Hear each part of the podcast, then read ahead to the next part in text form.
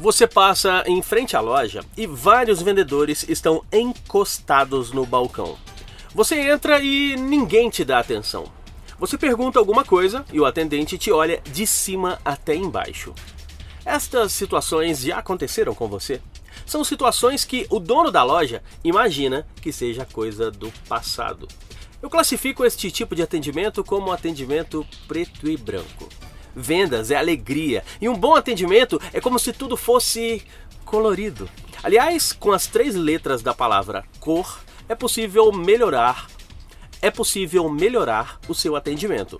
Afinal de contas, um bom atendimento tem cor. C O R. Letra C de conhecer. Você precisa conhecer o produto, saber as vantagens que ele tem, precisa conhecer as normas da empresa e até mesmo conhecer os concorrentes para estar antenado com o que anda acontecendo. Letra O de ouvir. Para dar um bom atendimento, você precisa ouvir o seu cliente.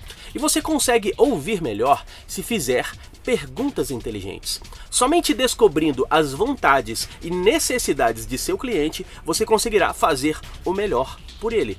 E por fim, letra R de resolver. Um sorriso é o mínimo que você pode fazer para dar um bom atendimento. Somente quando você tem a postura e a atitude de resolver é que os clientes percebem que o seu atendimento é bom. Resumindo, para dar um bom atendimento, coloque mais cor. Você precisa conhecer, ouvir e resolver. Eu sou Leandro Branquinho do radiovendas.com.br. Rádio Vendas.